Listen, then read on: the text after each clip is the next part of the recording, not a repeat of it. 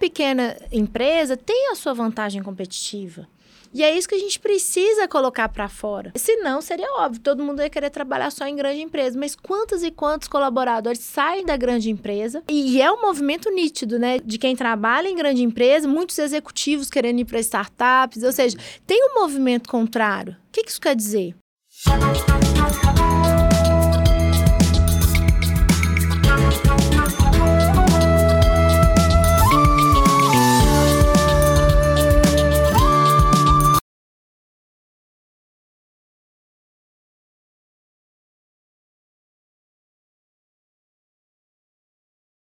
Fala galera, estamos aqui começando mais um Gerais Podcast. Estou devidamente trajado, como é bem dizer, porque aqui tá um friozinho esses dias.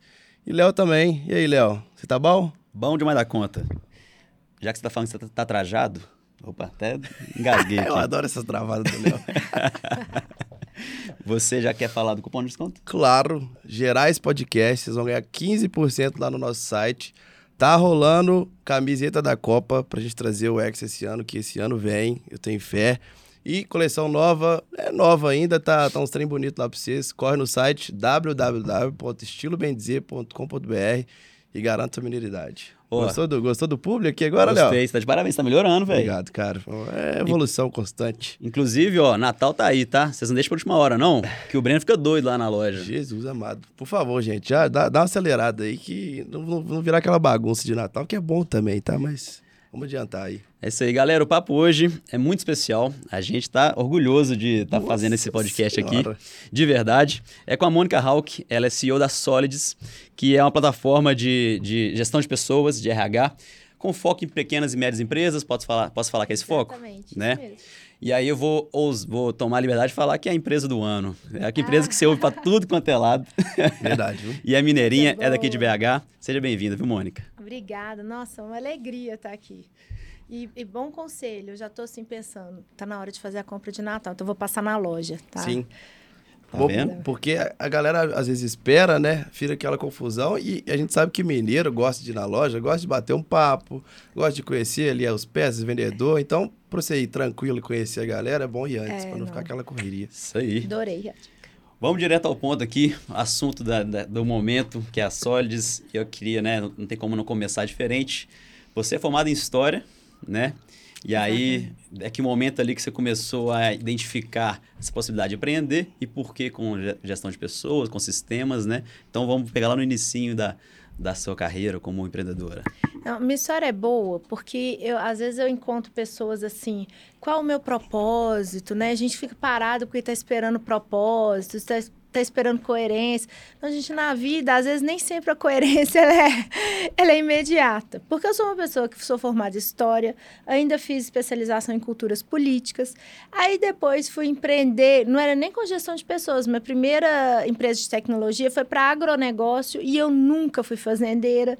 E daí, eu montei uma empresa de tecnologia para gestão de pessoas e nunca trabalhei no RH. Isso, é. então, é porque às vezes as pessoas têm um, acham que a carreira é uma coisa tão linear, tão cartesiana, mas eu acho assim, e eu acho uma delícia a minha história. Às vezes, assim, as melhores histórias são as mais improváveis e imprevisíveis, né? Então, pra galera, às vezes, que ainda, né, tá encontrando uma lógica, nem sempre a vida é lógica, né? Sim. Quer dizer, quase nunca é lógica, é. eu acho, viu? Ou até umas coisas assim, a gente, depois a gente até entende, né? Porque, por exemplo, eu fiz história, mas eu nunca quis ser professora. Eu, eu fiz pelo conhecimento. Eu queria entender de política, de economia, de psicologia, né, antropologia. E eu falei, não, o curso de história vai me dar um pouquinho de cada coisa, então eu vou aprender tudo que eu queria, assim, tudo que eu precisava. E aprendi. Mas eu nunca imaginei que anos mais tarde eu desenvolveria uma tecnologia de mapeamento de comportamento humano. E várias coisas que eu vi lá atrás, sem o menor planejamento, sem a menor pretensão, me ajudaram a ter um olhar diferente. A história me ajuda a ter um olhar diferente sobre gestão de pessoas. Porque o meu olhar é sempre um olhar de comportamento de grupo. Ah, tá. Pela história. Então, assim, não é nada óbvio.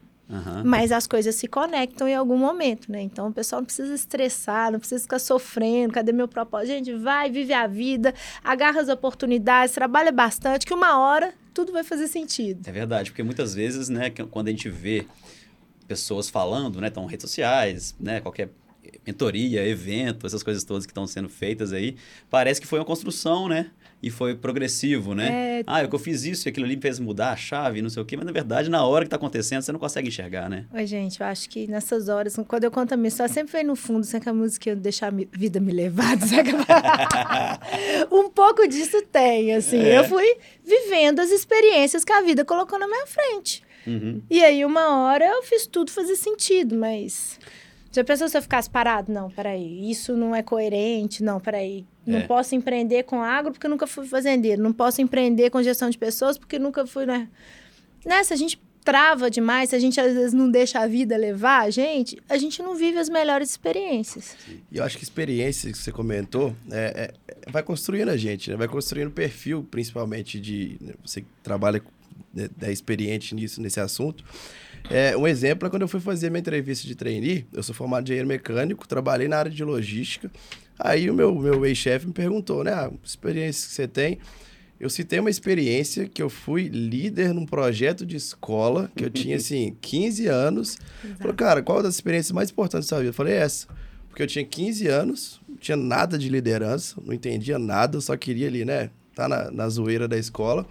Mas o que me, me fez crescer é isso, né? Então, acho que ao longo da vida, essas experiências que você comentou, que às vezes a gente não imagina que lá na frente vai, vai né, resultar em alguma coisa, cara, é isso que fez você chegar lá na frente e ter, ter realmente a visão que você tem de, de, de vida, de profissional, né? Exatamente. É, já começamos falando realmente um caso que uma primeira lição para RHs e DPs aí da, da, da, da, do mercado, né? Porque as pessoas, então você falou que são é, grupo, completamente grupo, né? Primeiro ponto. Então acho que a empresa é um grande grupo e tem pequenos grupos ali divididos. Comportamento e justamente a experiência, né? É. Experiências muito diversas fazem Exatamente. ficar uma empresa rica, talvez. O né? olhar né? é completamente diferente, isso é bom. É, só que aí organizar isso, gerir, já começa a ficar um pouco mais difícil. É. e aí, como é que é? Qual que era a empresa de, de agro? Chama Procrear, ela existe até hoje. Ah, é? É. Não, eu não Vocês venderam, assim? Eu não toco. É. Quem toca são os primeiros colaboradores que nós tivemos. Olha, que legal. Mas e a aí... gente não entra na operação, não. Entendi. Dali, como é que foi a virada para a Solids? É, aí vem uma característica minha e do Ale, né, que é, que é meu sócio, com, com, como empreendedores, assim. A, a Solids, ela nasce de uma curiosidade, a gente começou a desenvolver tecnologia a gente identificou uma oportunidade, né? Que a gente, a gente começou a pesquisar muito mapeamento humano e aí a gente foi observando que aquela tecnologia que a gente estava desenvolvendo, ela era, ela ia ajudar muito as empresas brasileiras a reduzir a, a, a rotatividade, né? A rotatividade brasileira é altíssima. Uhum. É, então a gente começou a entender que tinha uma tecnologia ali que não estava sendo usada, especialmente para as pequenas e médias empresas. Isso parecia loucura né, quando a gente começou a desenvolver, não tinham ferramentas nacionais, as que tinham eram estrangeiras, custavam muito caras, então só grandes empresas tinham acesso a esse tipo de tecnologia. Né? Então começa com, com um, um, um gosto pessoal, assim, de, de querer entender comportamento humano. Quando a gente coloca no mercado, a gente percebe, e aí a gente começa como um spin-off, né? Até então a gente estava tocando os dois negócios. Só que o negócio foi crescendo e aí vem o um momento que a gente começa a ter contato com o público. E eu apaixonei pelo RH. Quando eu entrei no mundo do RH, quando eu entendi as dores do profissional de RH, quando, quando eu entendi tudo que, que ele. Que aquela, quando eu vi aquela realidade, eu vi que eu tinha muita coisa para fazer. Entendi. E aí, por uma questão de foco mesmo, porque eu não gosto de dispersar energia, a gente optou por colocar todas as forças, assim, num lugar só. E aí a gente decide, então, fazer da Solids, que até então era uma spin-off, como o nosso negócio principal, assim. Eu não gosto de ter plano B, eu gosto de ficar só numa coisa. Legal, legal. E quais eram as dores que você está falando aí da pessoa na época? Quando a gente começou a trabalhar com gestão de pessoas, o que, que a gente percebeu? É, as pequenas empresas não usavam tecnologia nenhuma. Sei né? bem como é. E até hoje, nosso maior concorrente se chama Excel. é, exatamente, até hoje. Não, eu e o Breno, a gente tem lá é, é, as tarefas de cada cargo por Excel. E, assim, bem, nem, nem, nem tabulado direito é. E vou te falar é. que eu acho que não são, né, com certeza, as pequenas empresas, mas eu trabalhava numa multinacional que eu, como gestor de 80 pessoas lá, é, muita coisa era na base do papel e Excel. Então, você vê realmente o potencial do mercado. Pois é, aí, e, e, assim, você tem questões hoje com LGPD, é um risco você deixar dados com seu colaborador no Excel, você não pode fazer isso mais, né? Sim. Você tem questões de, de risco, a questão de, de, dado que não vira informação, né? O dado não conversa. Então, mas o que a gente percebeu é, não tinha automação, mas também você tinha uma baixa maturidade do RH em relação à própria gestão de pessoas. Eu encontrei várias empresas assim que não tinham uma jornada bem definida do que fazer muitos profissionais que tinham começado, ou eles eram do financeiro, ou eles eram do departamento pessoal. Então a gente percebeu que mais do que entregar uma tecnologia, a gente tinha que entregar também uma jornada de gestão de pessoas. E que aquela que o que tinha até então nos livros, né, de gestão de pessoas, o que fazer, tinha muita coisa focada em grandes empresas, mas eu pequeno médio, na hora que tentar os cases que a gente aprendia na faculdade, né, depois coisas que eu vi na pós e tudo, muitas vezes elas todo aquele ensino, todo aquele conhecimento tradicional de RH era de um mundo que não existia mais. Né? Então, eu encontrei um público com baixa automação e com subsistema, com práticas de RH extremamente defasadas. Então, o que a gente fez foi construir, a gente é o que a gente faz até hoje, entregar uma tecnologia que coloca esse pequeno e médio na economia que a gente está vivendo. Colocar uma gestão de pessoas adequada ao mundo que a gente está vivendo agora. Né? E, e, por que que hoje a gente, na nossa tecnologia, tem tanta gestão comportamental? Hoje a gente tem lá conhecimentos específicos sobre quem são os seres humanos que estão trabalhando em, nas empresas. A gente não tem só dados quantitativos ou, ou dados é, numéricos, a gente tem lá informações comportamentais sobre como as pessoas funcionam. E por que, que isso é tão adequado aos novos tempos? Porque ninguém quer ser invisível. Essa geração que está no mercado de trabalho não quer ser um número as empresas que não conhecerem profundamente os seres humanos que estão trabalhando lá, elas não vão ser competitivas no ponto né, de, de, de, de marca empregadora. Então, são, são evoluções, são tecnologias que a gente vai construindo e vai colocando ao, ao mesmo tempo que é muito mais do que entregar tecnologia, é realmente criar uma nova forma de fazer gestão de pessoas nesse país. Né? Então, é, é, isso que a gente vem fazendo e, e, assim, é muito trabalho, é muito trabalho. é muito... Mas, mas, a gente está conseguindo, é muito legal. Cada dia que passa, a gente encontra RHs, por exemplo, no início, a gente, é, e até hoje, é muito comum, RH não tem orçamento, né?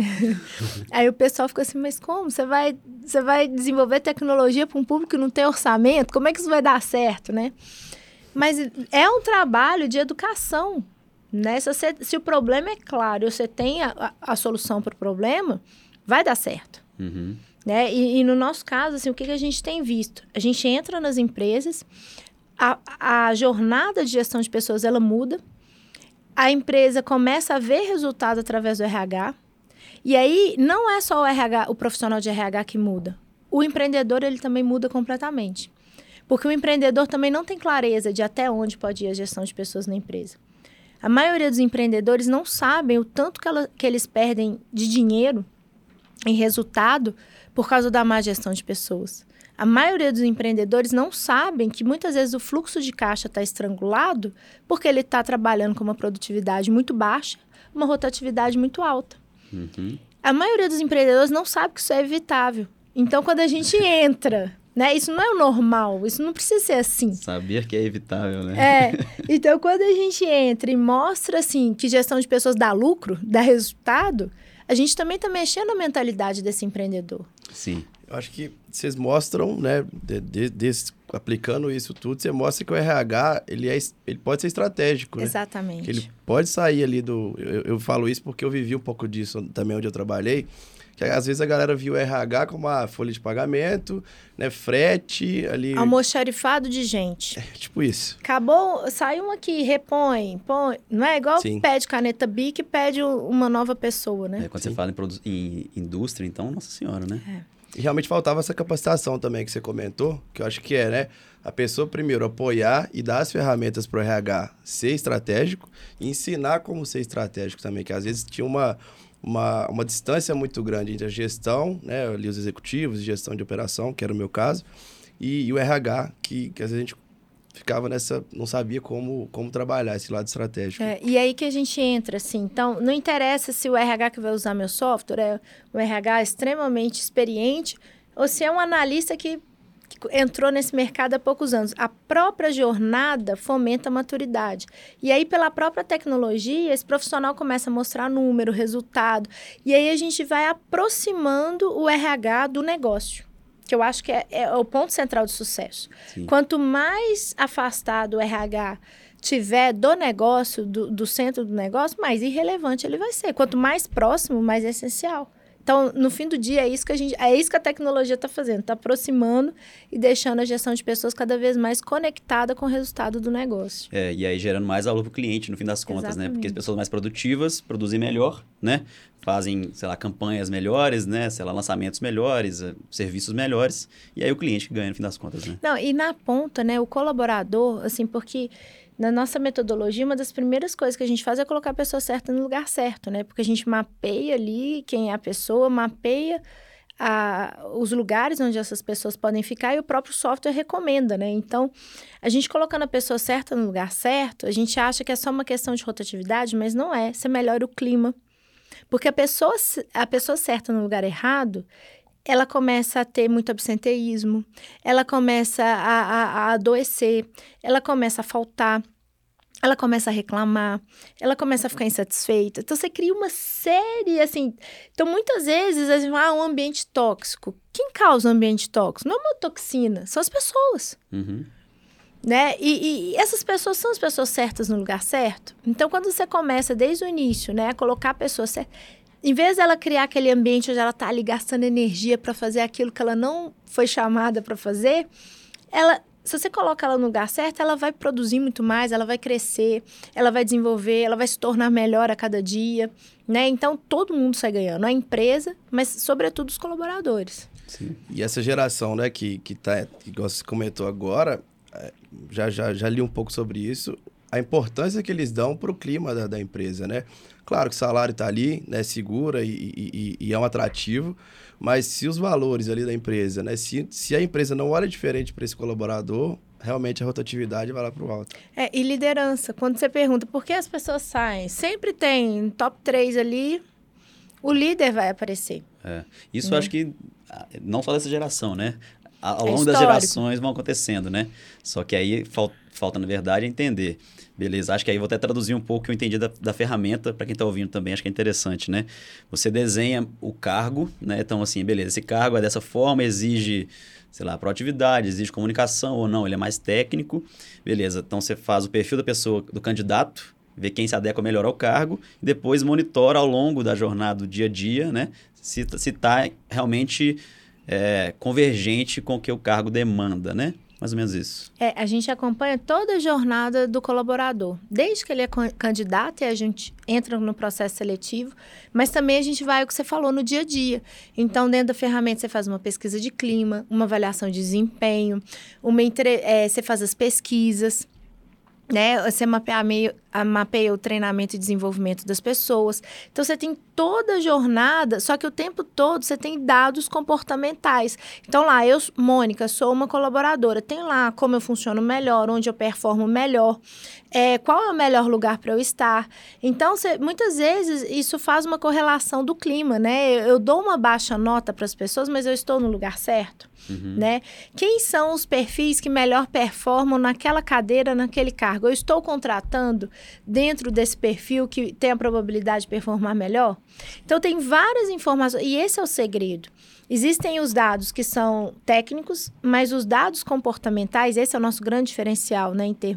A nossa tecnologia, ela entrega inteligência, não só inteligência técnica, né? A gente faz ali um match, por exemplo, de, de habilidades técnicas de um candidato com a vaga, mas a gente tem inteligência comportamental. A gente ajuda as empresas a, a, conhecer profundamente quem são essas pessoas que estão trabalhando. Que é um nível difícil de chegar, né? É dificílimo. É, é, foram anos de pesquisa e desenvolvimento, porque não são dados triviais. E muitas vezes líderes erram, líderes falham exatamente porque eles não têm insumo eles não sabem como, de, como gerir essas pessoas. Então, quando você entrega ali para ele um relatório com mais de 50 informações sobre aquele indivíduo, né? E são informações que, se o gestor for muito bom, muito bom e muito sensível, ele vai descobrir lá depois do sexto mês da pessoa.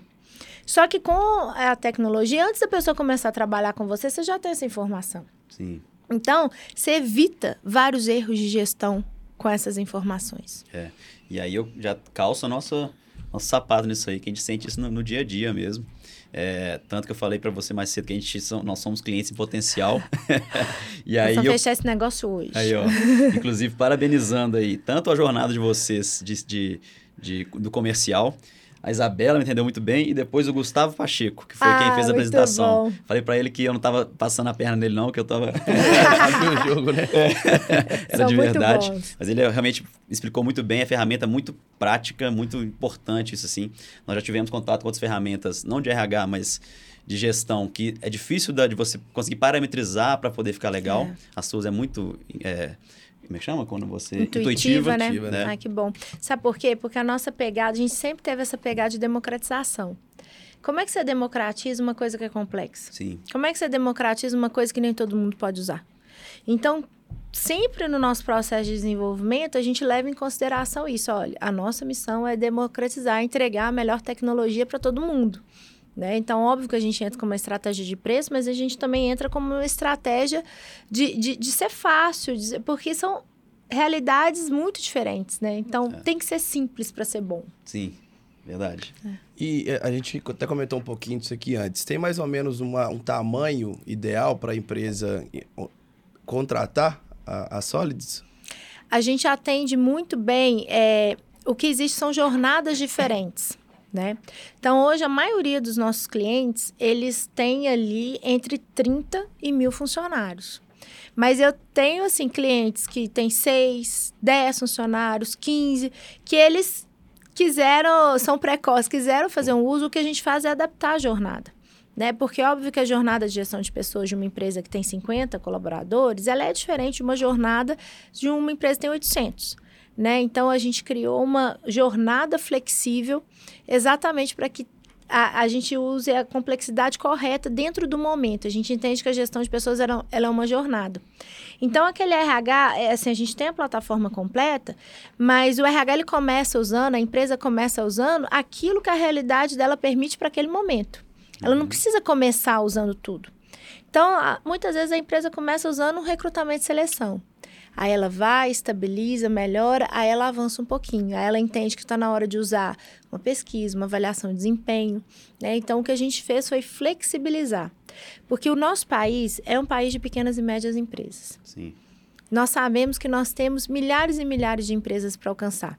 Então, a nossa jornada ela tem que acompanhar também essas realidades.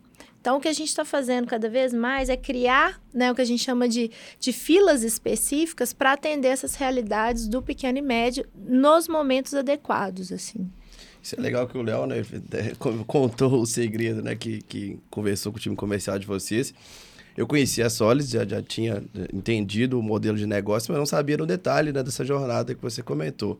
Acho que foi com um minuto, Léo, uns 40 segundos ali, você já me convenceu que assim, cara muitos benefícios para a gente ali, né? A gente é uma pequena empresa, né? Tem acho que 15 colaboradores, mas só nessa questão de gestão de, de colaboradores si, das informações, de pesquisa de clima, que a gente já fez uma vez em Excel, inclusive. Informes. É, informes, informes, informes é. né? E, cara, resultou muita coisa boa, né? Trouxe uma visão que às vezes a gente não via que, assim, o colaborador estava chateado com a cadeira dele. E era uma coisa que a gente conseguia atuar rápido e que melhorava né, o ambiente, a performance do colaborador, do colaborador também.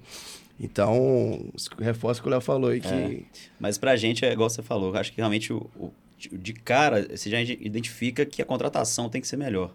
Sabe? Exatamente. Essa é uma coisa comum a qualquer empresa, é, de qualquer tamanho. Eu até falei hoje com o Gustavo, ele falou assim, ele, no final ele falou, faz sentido? Eu falei, claro que faz, acho que todo mundo deve falar isso para você, porque é uma dor muito frequente, mas a contratação começa mais latente, é mais evidente para é, nós. É, exatamente. Né? E aí, eu até fiquei pensando lá no plano que a gente se encaixaria e tal, esse ano a gente talvez já quase extrapolaria ele, sabe? Porque de tanto que a gente teve rotatividade ao longo do ano, e aí você começa a ficar começa a chegar num ponto que você já fala, não, eu preciso atuar para reduzir essa rotatividade. Então, beleza, preciso de contratar melhor, né? Depois melhorar, sei lá, a própria gestão diária, como nós falamos, motivação e tudo mais. Mas primeiro, traz, traz melhor. Né, traz correto. E você sabe que é aí que a nossa economia, assim, o Brasil perde todos os anos bilhões e bilhões de reais. por rotatividade. É, né? E a maioria desse dinheiro está sendo jogado fora nas pequenas e médias. Que é quem mais Exata, tá. é quem mais precisa. É. Por isso que a gente, nossa vocação sempre foi muito clara, porque a rotati as pequenas e médias empresas elas sofrem com rotatividade. Né? Porque não tem ali um plano, uma estrutura. Não tinha, agora tem. Gente, Verdade. elas até então não tinham um plano, uma estrutura de gestão de pessoas. E é isso que a gente está trazendo. E, e o que a gente sabe também, muitas vezes o, o nosso cliente ele tem um RH muito enxuto, às vezes ele nem tem um RH. Então, junto com a tecnologia, uma coisa que a gente faz questão também é de entregar acompanhamento. Então, sempre tem um gestor de contas para ajudar, para sugerir, porque a gente quer realmente pegar na mão, porque a gente sabe que até a empresa, realmente, dependendo da realidade da empresa, ela vai precisar de um acompanhamento maior, né? Sim. Porque é uma mudança de, de cultural também, não é só implantar uma tecnologia, é um novo jeito de ver e fazer gestão de pessoas. Para ter o efeito que a gente está falando. É. né? E eu, eu vi um dado, né, quando eu tava, tava estudando um pouco da Solids, de vocês propõem, uma- vocês é, O propõem a argumento de palavra- venda ali? É, de, 20, de redução de 20% na folha de pagamento. Se eu, se eu não me engano, era mais ou menos um, um valor assim. É, é- é esse valor de rescisão? Seria esse valor da O rotatividade? que a gente tem depende muito da realidade da empresa. Tem empresa no, no Brasil que tem a rotatividade 100%. A empresa não termina, ela não termina o ano com os mesmos funcionários que ela, que ela começou. Não, não, não. A gente tem realidades, por exemplo, no varejo, é muito comum você encontrar no varejo rotatividade de 70%. É, você pensa em venda, né? É, bem- isso, isso é muito comum. Então, vai- o- esses números, eles dependem muito da sua empresa, da realidade. Mas quando a gente fala de custo de, é, de rotatividade, a rescisão é aquela parte mais óbvia, é o que você vê. É o que a gente chama de custo primário. Né? A gente não tem o custo so- somente primário. Né? Tem até um site nosso chama contratarerradocustacaro.com.br Boa. que ali simula o custo, da, é o custo primário, secundário e terciário. O primário é a rescisão, é o que a gente vê. É o que todo empreendedor sente que ele tem que pagar. Mas tem aquela, o custo de rotatividade que tem a ver com a hora extra que você gera em quem fica, é, com, com, com a queda de produção quando você não consegue repor. Uhum. Né? Tem o custo do treinamento que foi perdido e foi jogado fora. E ainda tem o custo terciário, que esse é mais difícil da gente mensurar, mas ele existe, que é a da qualidade do atendimento ao cliente. Né? Você perde o vínculo com o seu público, com o seu cliente, porque a pessoa foi embora. Verdade. Né? A, a, a qualidade, a entrega também, isso é uma conta que a gente tem que fazer também de, de, de, de- dos malefícios da rotatividade. Essa quebra de relacionamento, de conexão que acontece do ponto de vista do cliente, da marca. Sim. né? É porque no final do dia não tem muito de CNPJ, CPF, são pessoas conectando com pessoas. É. Né? Então, toda vez que você perde alguém, você está quebrando uma conexão que já foi estabelecida. É e isso verdade. tem um custo. Verdade. O, quando você falou sobre, sobre o fato da- das pequenas empresas, né, que são as que mais, as que mais têm rotatividade, então acho que está claro sobre a falta de, de RH como estratégia, né, como estru- estrutura, né, que é aí que entra o, o- a plataforma de vocês. É, além disso, ela é que também mais sofre porque ela não consegue ter, sei lá, benefícios que as, que as grandes têm, em termos de, né, acho que isso é verdade, mas em termos de salário também tem isso, também tem esse, esse fator. A pequena também tem um limite que ela consegue ir e a grande já consegue puxar um pouco mais. Faz sentido? Não, é, existe. Quando você pega a estrutura de salários, normalmente uma empresa maior ela consegue remunerar. É, isso o é- Google é paga mais do que eu, eu sei disso. Entendi. Né? É, Google, né? Meta vão ter salários maiores que os meus que eu ofereço. Isso é normal em qualquer segmento. Uhum. Né? Mas isso não significa que eu não seja mais competitivo que o Google. Eu prefiro mil vezes trabalhar na Solids que no Google. e eu acho que toda pequena empresa tem que ter essa consciência também de que você pode ter outras vantagens competitivas que não passam pelo salário. Muitas vezes você não consegue concorrer em termos de salário, mas você pode concorrer em termos de cultura, de clima. Você pode entregar um senso de propósito e, e você pode oferecer mais desenvolvimento, porque eu tenho certeza que as pessoas aprendem e crescem muito mais na Solids por causa do ritmo de crescimento que no Google. É. Então, toda pequena empresa tem a sua vantagem competitiva. E é isso que a gente precisa colocar para fora. Né? É, se não, seria óbvio, todo mundo ia querer trabalhar só em grande empresa. Mas quantos e quantos colaboradores saem da grande empresa Pra, e é um movimento nítido, né? De, é, tá tendo essa migração da, do, de quem trabalha em grande empresa, muitos executivos querendo ir para startups, ou seja, tem um movimento contrário. O que, que isso quer dizer? Existem benefícios. A pequena e média, se bem desenhada a sua marca empregadora, ela pode ser tão ou mais competitiva que a grande empresa. Né? Na, salário não é a, uni, não é a única coisa a ser considerada. Claro. Né? Você pode, ganha- você pode vencer essa guerra, você pode ganhar esse jogo de uma outra forma. A gente sempre falou muito sobre isso. Tipo assim, é muito nítido realmente que ali o desenvolvimento é muito mais acelerado. Porque, tá, primeiro, está muito próximo da gente, porque a empresa cresce rápido e a gente faz coisas ma- malucas uma hora e coisa muito grande a outra hora, Isso é né? maravilhoso. É. E aí, então, o ideal é que eu, que eu contrate uma pessoa que já tem um perfil que, que goste disso, né? Depois ali eu tenho que continuar alimentando isso, né? Que eu, talvez adaptando a pessoa dentro do cargo, assim, né? É, o que acontece é que as pessoas, elas mudam, a empresa muda e a dinâmica muda, o mercado muda. Então, não é assim, ah, eu fiz uma boa contratação aqui, contratei certinho, deu um match ali de 80%, 90%, porque é dificílimo dar 100%, Ah, é- né? Tem que... imagino. É. Nunca as pessoas vão estar 100% adequadas. E assim, ah, pronto, acabou meu papel. Não, você tem que continuar desenvolvendo, né? Você tem que continuar monitorando. Às vezes, aquelas habilidades, né, que eram extremamente necessárias num ano da empresa, no outro ano você já precisa de outras habilidades e, e as pessoas elas precisam desenvolver isso. Então, o trabalho com pessoas nas empresas tem que ser contínuo, tem que ser o tempo todo, porque o mercado muda, as pessoas mudam, né? E, e as circunstâncias mudam. Então, é tudo muito dinâmico. Né? E o ser humano, ele é maleável. O ser humano, ele, ele é... Né? Ele consegue se adaptar. E outra coisa também é assim, é a estratégia de quem você quer no seu time, né? Então, por exemplo, o nosso software ele identifica o padrão, quem são as pessoas que melhor performam. Aí as pessoas falam, ah, então é é só contratar todo mundo igual? A gente fala, não. Porque senão você ganha e performa, mas você perde. E tá todo mundo pensando igual. E a gente gosta de diversidade cognitiva. A gente gosta das pessoas. Então, mas quando você tem isso como uma estratégia clara de gestão, você pontua, olha, de cada 10 cadeiras aqui, eu vou, eu vou fazer um mix. Eu vou pegar tantos por cento de pessoas que são diferentes do padrão, tantas pessoas no padrão, e aí você vai compondo e você vai criando a sua própria estratégia. De um jeito simples, fácil, mas que é aderente à sua realidade. Sim. E curiosidade agora, é, na Solids, você- internamente, vocês têm uma pressão extra por, né, por ser quem vocês são, de fazer bem essa gestão de pessoas? Ou será que Casa de Ferreira é SPT de É. Pois é, essa, essa é a coisa. Assim, eu falo com os meninos todo dia, a gente não pode ser hipócrita, né? A gente tem que viver aquilo que a gente vende, né? E sim, tem essa pressão, eu, sim, a gente se cobra, mas uma coisa que até a gente se cobra muito mais é ser referência. Então, é muito comum o cliente, ele, ele usa, ele, ele cria um vínculo com a gente, aí ele pergunta, e aí na Solids, como vocês fazem?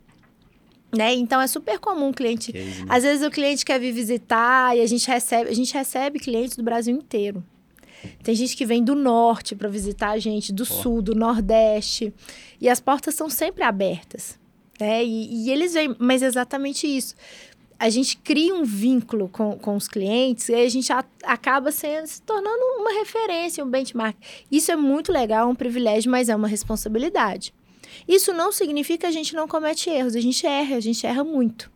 Né? Só que a gente aprende rápido, a gente muda rápido e todos os erros que a gente tem de gestão de pessoas, os acertos, em algum momento eles refletem no produto. Isso também vira insumo para a gente melhorar o próprio produto, né? Então a gente vive intensamente a agenda de gestão de pessoas. Eu não sei se isso é bom ou ruim. Legal essa pergunta mesmo, porque eu fiquei curioso. É, tem algumas curiosidades internas aqui, mas é, lá tem uma. um- Depois você mapeia o perfil da pessoa, aí tem umas siglas. É C. que é o perfil comportamental. isso, aí tem. Você consegue ter o controle. Esse, esse colaborador, ele é, é C, esse aqui é TAC, esse é tal, tal, tal. As pessoas têm acesso a essa informação? Elas conseguem saber que eu estou conversando com a Mônica, a Mônica é tal sigla, eu sou outra. Isso influencia. A gente ver? recomenda que o, que o RH que usa a ferramenta, que ele divida, porque isso é uma ferramenta super legal de autoconhecimento. Aham. né? E a gente tem depoimentos de pessoas, de profissionais super maduros, pessoas com 50, 60, 70 anos de idade, que foram mapeados pela primeira vez, Né? Então, assim, você pensar, pessoa de 70 anos, que novidade eu vou contar para ela, né? e pessoas que olharam e falaram assim: nunca ninguém me falou que eu era essa pessoa e eu sou essa pessoa. Por que, que ninguém me falou isso antes? Por que, que ninguém viu isso que, que essa tecnologia está vendo? Então, a gente recomenda, assim, para além de ser um instrumento que ajuda no recrutamento e seleção, é um, um, instrumento de desenvolvimento e de autoconhecimento. Quando a gente tem autoconhecimento, a gente muda a nossa relação com as pessoas. Quando eu tenho acesso, quando eu tenho consciência das minhas limitações e das minhas forças, eu consigo entender o impacto que eu causo no outro. Sim. E eu consigo é, fazer um plano de desenvolvimento baseado nisso. Então eu sei quais são as minhas fraquezas, eu sei minhas dificuldades e eu fico me policiando, mas ao mesmo tempo eu sei as minhas forças. Então para eu montar o time, para eu me relacionar, isso conta muito. Então, gente, e fora que o que acontece, que a gente percebe na prática, é, é, uma certa tolerância. As pessoas tendem a tolerar e a compreender melhor umas às outras. Então, ah, então a Mônica, ela, ela tá falando dessa forma, é porque ela é uma executora, não é porque, né, ela tá com raiva de mim, não. Ah, peraí, é, é, o fulano, ele tá agindo dessa forma porque esse é o perfil. A gente escuta muito isso, Você né? ouve isso lá, né? O tempo todo. Tem empresa, é tão legal. Tem cliente nosso que, que, que faz bottom. Uhum. Coloca no crachá. Ah, tá. Para que realmente um conheça o outro com profundidade. Então a gente tem um bottom. Eu sou executor, eu sou planejador, tem dos perfis. Teve o um cliente que colocou na mesa. Colocou o perfil na mesa. Uhum. Isso é super legal, né? Porque mostra assim, você entra num nível de relacionamento muito profundo. E isso melhora muito o clima. Sim. Eu sou executor planejador. Olhei aqui agora. Você olhou? É. Eu, eu já fiz essa, essa dinâmica na, na empresa que eu trabalhava. Eu, só que foi com. Tinha tipo uns legozinhos, assim, que eram um cada, cada cor, né? São quantos? Quatro. Ah, quatro. Então quatro esse é o DISC, né? A gente extrapolou o DISC. Ah, é? É, a gente conseguiu colocar no algoritmo outras teorias que deixaram a ferramenta mais precisa. Legal. O, o DISC é uma metodologia da década de 20, e aí a gente falou, não, nós é, precisamos, não. É, né? Até porque vocês são uma, uma HR Tech, né? É, não, vamos, vamos colocar inteligência artificial, vamos, vamos, vamos, colocar outras variáveis aí, e aí ele tem uma acurácia muito maior. Verdade. Esse é meu, esse é meu, minha avaliação da Solids. Da Solids? Foi de hoje, é. Ah, então tá, tá fresquinho aí. É, mais uma dúvida interna, que acho que, que, que, que faz sentido aqui para o tema. É, a gente falou muito, muitos benefícios para a liderança, né? Só que lá atrás você comentou que, assim, um líder, um gestor, ele tem que estar aberto a receber críticas de oportunidade que precisa melhorar na gestão, né? Que é uma coisa que a gente entende que melhora 200% o clima ali na empresa. É, em empresas maiores, talvez, que acho que vai ter, vão ter mais posições de liderança, você já sentiu alguma uma certa resistência na, na, na...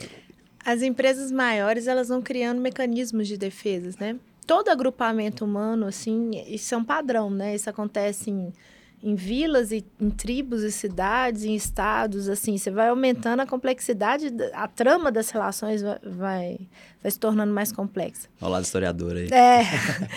Então a gente percebe isso. A grande empresa ela tem relações de poder ali que muitas vezes na pequena você tem uma dinâmica completamente diferente. Né? E, e, e no que, que, que, esse tipo de conhecimento ajuda? Você reduz é, todas essas relações sociais à menor minoria que é o indivíduo. Né? Você vai para o indivíduo. O indivíduo é a base para qualquer estrutura organizacional, seja ela pequena ou grande. Né? Então, quando você vai na menor estrutura e começa a tratar dali, você possibilita que essas teias sociais, que essas relações sociais, elas, essa dinâmica social seja melhor gerida na, na empresa.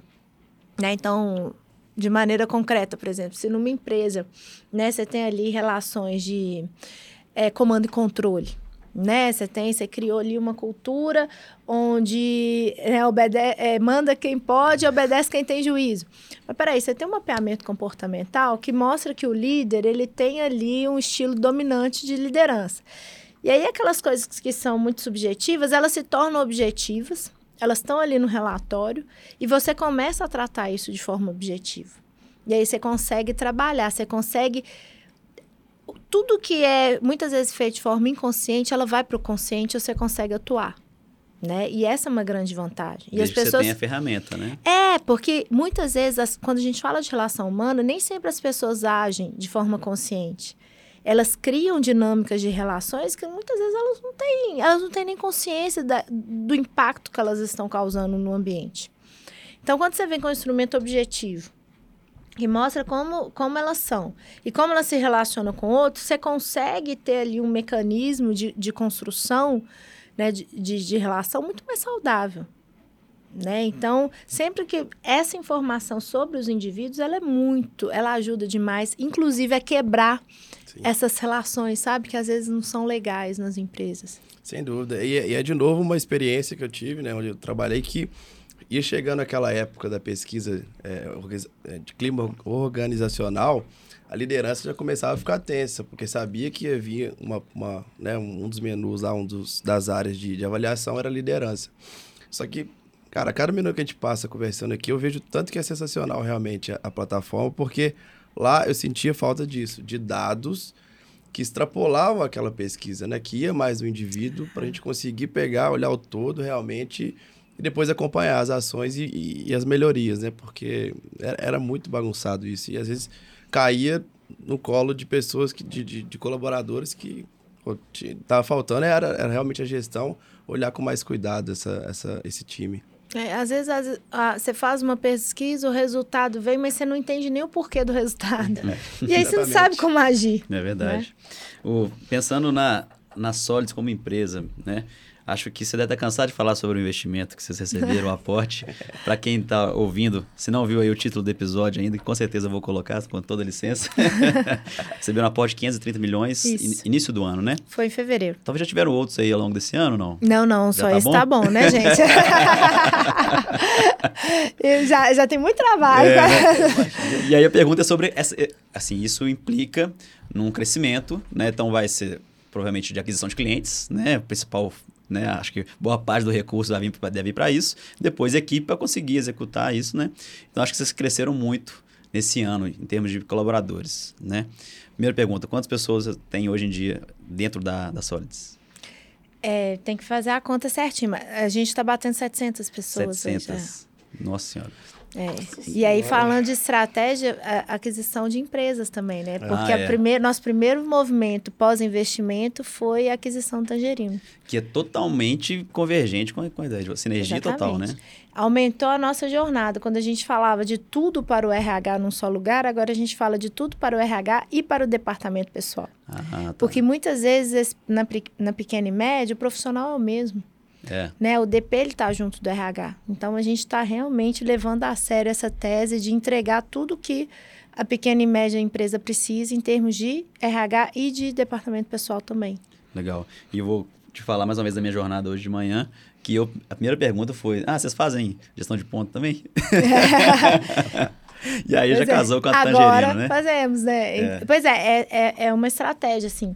Então, o M&A era uma estratégia, né, para o uso desse recurso, mas também se investir em time, né? Nós fizemos muitas contratações esse ano e, e a ideia é outros M&As no, nos próximos, né, ao, ao, longo do tempo e crescer. Legal. Mais gente, contratar, graças a Deus, né? No momento que, né, que a gente vê, às vezes, tanta empresa demitindo tudo, a gente está num movimento contrário Sim. De, de, contratação. E aí, sobre isso, né? É, hoje, né, perguntando para o Gustavo, ele disse que as, vocês são, é, o trabalho lá é híbrido, né? Isso. E aí, então, já que nós estamos falando de RH, e a gente sofre muito com isso aí, sobre a questão do home office, o nosso mercado é meio difícil, não é, não é serviço puramente, né? Então tem muito comércio e a moda em si tem que, você tem que estar tá lá vestindo a camiseta e cortando, enfim, né? Então a gente não consegue muito a parte de home office. E vocês, né, a gente até falou que vocês são case para os clientes e tudo mais, vocês fazem um híbrido, né? Então a pergunta é por que não 100% home office? Porque não funciona no nosso caso. Uhum. Assim, eu acho que a gente tem que. Eu não gosto de romantizar as coisas, gente. E eu acho que a gente, em alguma medida, a gente precisa ser pragmático. A gente olhou na pandemia, a gente fala, ah, home office. Gente, se a gente furar a bolha e olhar para todos, tem economia que não funciona home office. Nossos clientes, metade dos nossos clientes não tinha opção de home office. Né? Então, ponto um, home office não é para qualquer empresa, não é para qualquer indústria. E não tem nada de errado. Uhum. Né? Ponto dois, o que vai dizer se funciona ou não, não é a sua preferência pessoal. São os números, é resultado. Então, nós tivemos realidades diferentes. alguns times nossos melhoraram a performance com home office. Eles estão de home office até hoje. Mantiveram? Mantiveram. E alguns times não melhoraram a performance. Performance caiu. Eu não vou manter uma coisa que não me entrega a performance adequada. Uhum. Ah, mas a moda. Moda só vocês que trabalham. e a Né? outra? Ah, mas tá todo mundo fazendo. E eu até brinco com o pessoal, gente, vamos lembrar da mãe da gente. Sabe a mãe da gente quando fala você não é todo mundo? A gente não é todo Essa é a mundo. hora, né? Isso não existe. vamos lá, vamos repetir o mantra da mãe? Você não é todo mundo. Né? Então a gente é nós somos bem pragmáticos em relação. Funcionou, vamos fazer. Não funcionou, não vamos fazer. Uhum. E óbvio que a gente tem que ficar revisitando isso o tempo todo, porque às vezes o que funcionava antes pode deixar de funcionar, É. né? O que não funcionava pode mudar, então tem que ter a cabeça aberta para estar sempre fazendo experimentos, né? E, e avaliar se é muito, se é isso mesmo, porque senão a gente fica com crenças e premissas muito antigas. Mas é o que a gente tem que entender, e gestão de pessoas é isso. Gestão de pessoas é fazer o que é melhor para o negócio, o que funciona, é trazer, fazer com que cada um entregue o máximo de valor possível. Alguns times claramente não performam melhor. E aí o que eu percebo é que muitas empresas é, ficam com medo de, ah, vou parecer fora de moda. Porque começou uma moda também, ah, se a empresa não é home office é porque é um dinossauro, é porque precisa de comando e, e- e controle. Gente, isso é bullshitagem. Pelo amor de Deus. Ah, você conhece essa expressão? Adoro essas, essas traduções. É, é, mineiro é bom de, Bom de fazer isso, né? Mas, gente, você tem que olhar para o seu negócio, para o seu time, para a sua dinâmica. Esquece. Tem hora que benchmark vai fazer sentido para você, tem hora que não vai fazer, Uhum. né? E, e não precisa ter complexo. Tem alguns times lá que a gente, é, por exemplo, no meu time comercial, a orientação é contrate só presencial. Entendi. Então eu não quero, porque se a pessoa fala, não, eu quero trabalhar das montanhas, ou ma-", não funciona no meu time comercial, eu olhei os números, não bate. Pra que, que eu vou contratar alguém nesse perfil? Não vai funcionar. É. Só vai gerar sofrimento, frustração dos dois lados. Eu acho que isso é um ponto até curioso de mais um elemento de que a pequena, pequena e média empresa sofre mais também, né?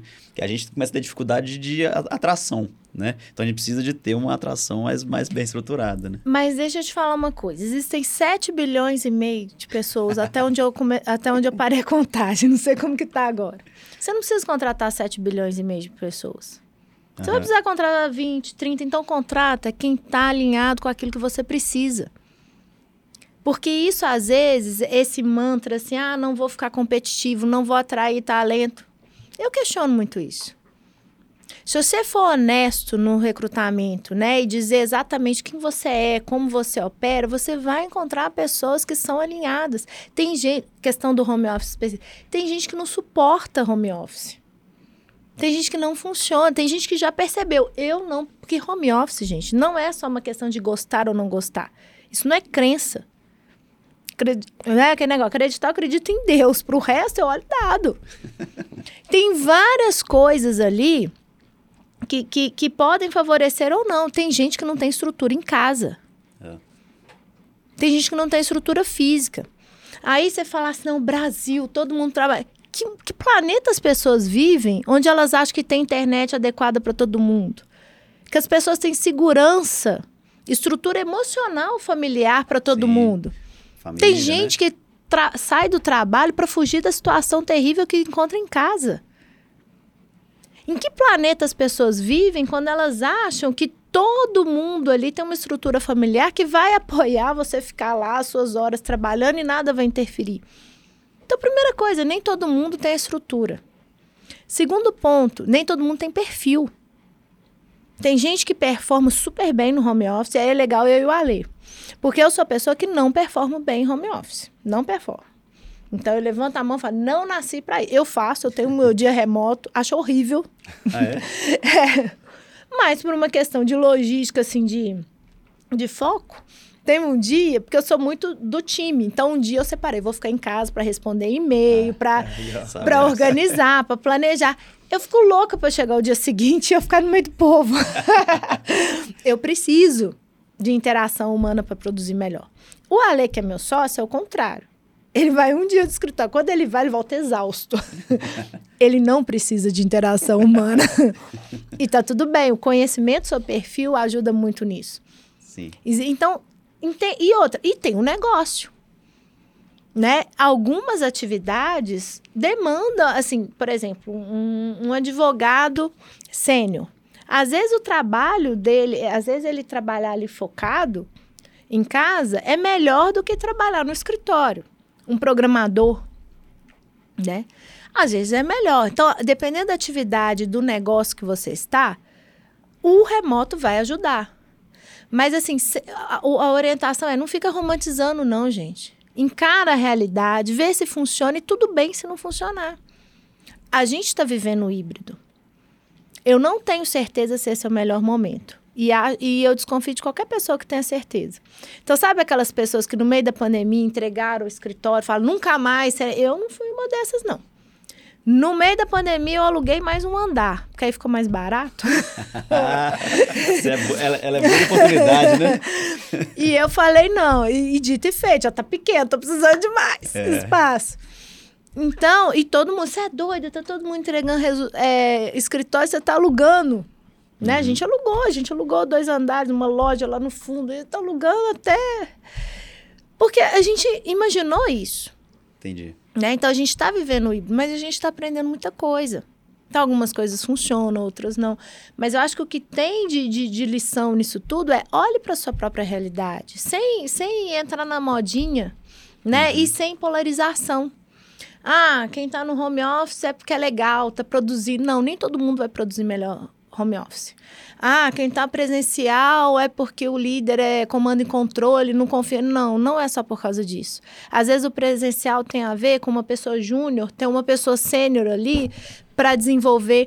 A gente está vendo uma geração de, de, de desenvolvedores, por exemplo, júnior, uhum. que eles vão ter gap de seniorização porque Sim. eles entraram no mercado remoto e eles não têm a interação, não é a mesma coisa. É verdade, daqui a pouco é eles que vão, vão subindo, né?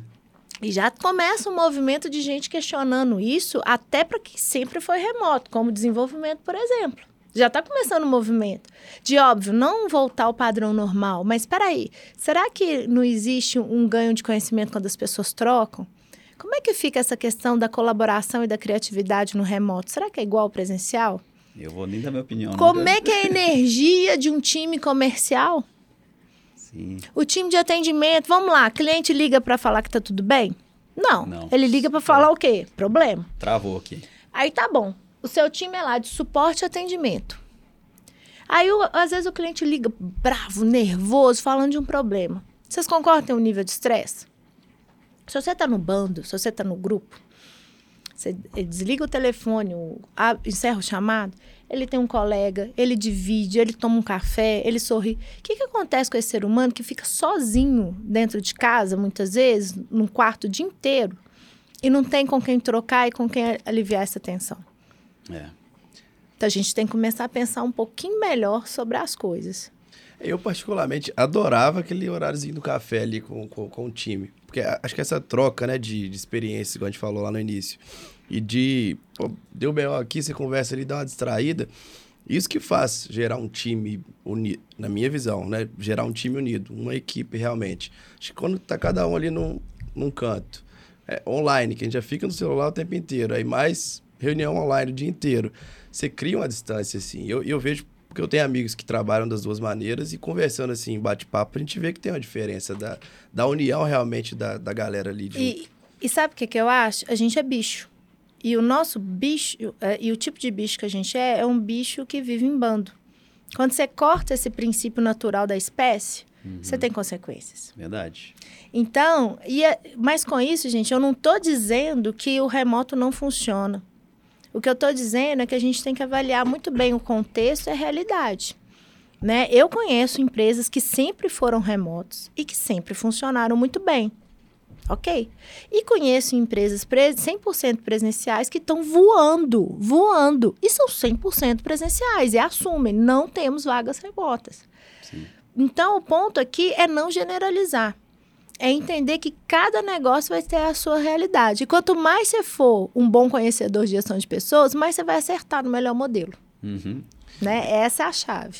Olhando dados, né? É, você, vocês conseguiram notar alguma tendência de clientes seus que adotaram o home office ou não adotaram e tiveram uma melhora ou uma, uma piora nos resultados, de clima organizacional principalmente? O que a gente percebeu na, na pandemia, e aí não nem sempre ligado ao home. Porque nos últimos dois anos não dá para falar que a gente viveu em home office, a gente viveu em confinamento. É. Então tem vá né? as variar. Daqui para frente a gente pode falar de home office. Porque não são exatamente as mesmas condições. Né? As pessoas antes não tinham a oportunidade de. Muitas não, não podiam sair de casa. Mas o que a gente percebeu foi uma mudança de comportamento no uso do software. Então as pessoas começaram a usar muito mais pesquisa. Começaram, ou seja, começaram a ouvir mais começaram a mapear muito mais as pessoas, ou seja, começaram a ter uma sensibilidade maior sobre quem é esse indivíduo que está trabalhando e como ele se comporta. Porque quando estourou a pandemia, a primeira coisa que a gente fez foi separar o nosso time por perfil. Né? Na época nós éramos 200 pessoas mais ou menos, e aí a gente deu um tratamento específico para cada grupo. Eu não tratei os planejadores da mesma forma que os comunicadores, porque cada perfil ia sentir o confinamento de uma forma diferente. Uhum. Então, quando você tem essa percepção de quem são as pessoas, você pode, você pode montar estratégias customizadas para cada grupo. E aí o resultado fica muito melhor. Legal. Ô, Mônica, quantas pessoas tem no RH da Solids? Boa pergunta. Não vou saber de cabeça, mas eu vou chutar. A gente deve ter perto de 30 pessoas. 30 Trin... pessoas. É.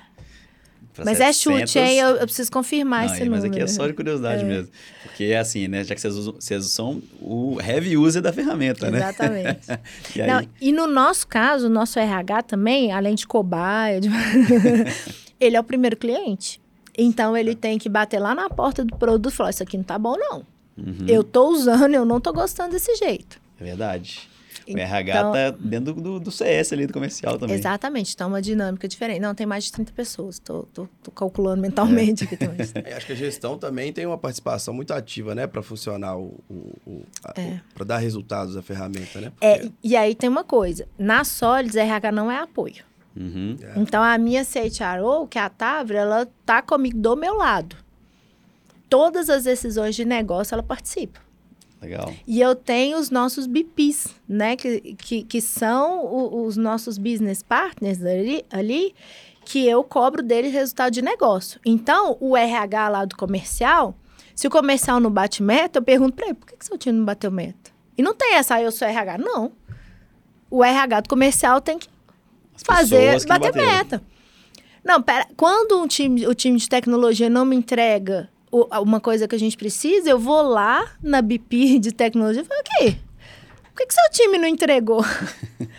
e é diferente, porque, de, claro que eu vou também no líder, né? Mas é uma visão diferente.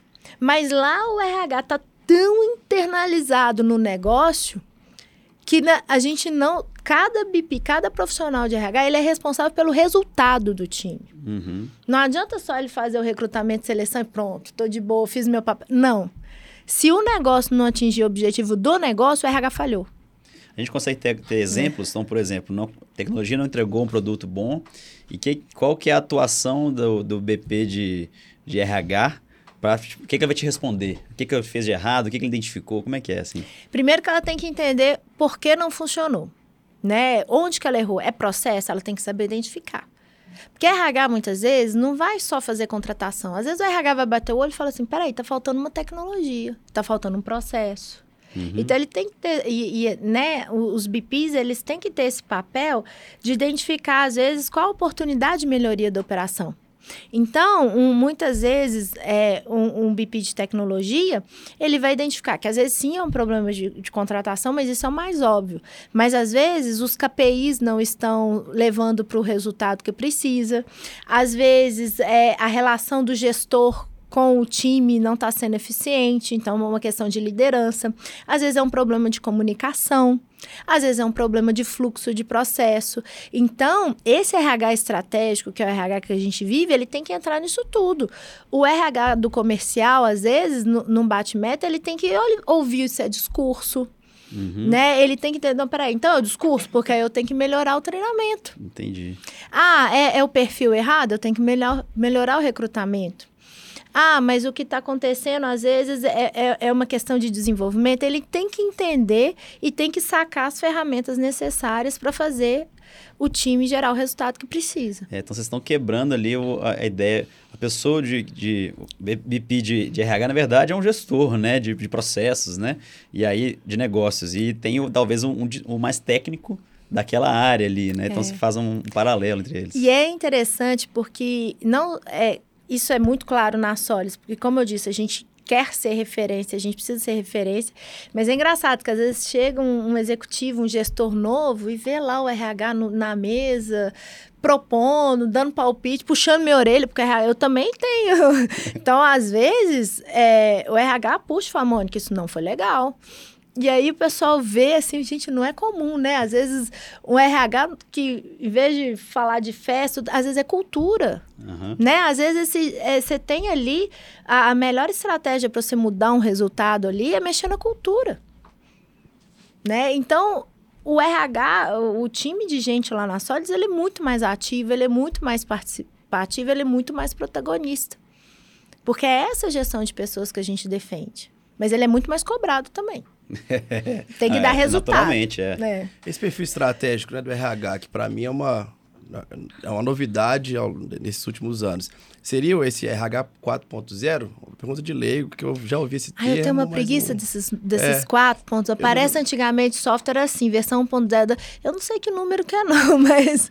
Eu, o último que eu vi é esse 4.0. Mas assim, o ponto é, não interessa que número a gente tem que estar tá colado com a dinâmica da economia. Se a gente observar aí, momento historiador, se você pegar os tempos de cada revolução industrial e as características, o que a gente sabe é que as coisas estão mudando muito mais rápido, né? E as coisas são muito mais dinâmicas e, e, e muito menos previsíveis. Então, você tem que ter uma gestão de pessoas que acompanha esse mundo. Ninguém aposenta mais na mesma empresa. Há 30, meu pai aposentou, fez 40 anos na mesma empresa, aposentou na mesma empresa. Isso não vai acontecer com essa geração. Então não adianta você usar ferramentas de um mundo que não existe mais. Você tem que estar tá acompanhando, você tem que estar tá antenado.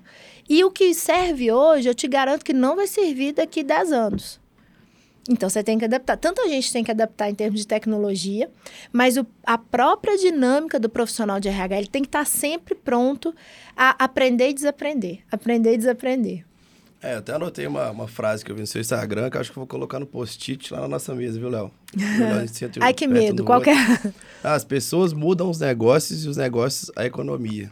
Eu achei é isso mesmo. sensacional, porque né, traz muito conceito essa frase pro para o negócio. A gente tem uma visão diferente, né? Somando que a gente sempre fala que empresa é processo de pessoas, nada mais. A Solis é um, uma fonte é. de processo de pessoas. E, gente, a gente fala tanto, né, de fazer o país crescer, de, de mexer no ponteiro da economia. E eu falo, gente, não me acha doida, não. Eu falo com o meu time. Vocês têm que ter essa ambição. Porque é verdade, cara. Se eu mexo na margem ali das empresas, no final do dia, quantas empresas não vão quebrar porque estão fazendo a gestão de pessoas que precisa ser feita? Quantas empresas vão crescer vão multiplicar, vão começar a contratar mais. Né? Então, se eu consigo, se eu posso entregar uma nova forma de fazer gestão de pessoas através da economia, eu vou fazer. Eu vou entrar em cada empresa, pequena empresa desse país. E eu vou mudar a forma. E isso vai mexer no ponteiro da economia. A gente tem que ter essa ambição. Né? E aí, até nosso conte contexto de mineiro, né? Normalmente, mineiro é mais que. Não. Uhum. Eu vou mexer no ponteiro da economia desse país através da tecnologia. Porque eu vou mudar a forma de fazer gestão de pessoas. Legal. Né? Essa é a minha menor ambição, inclusive. É, então ela é, ela é bem o público bem dizer, tá, Brenão? Que é o mineiro verdadeiro, não é o mineiro da estereotipada aí de, de, de, de novela, não.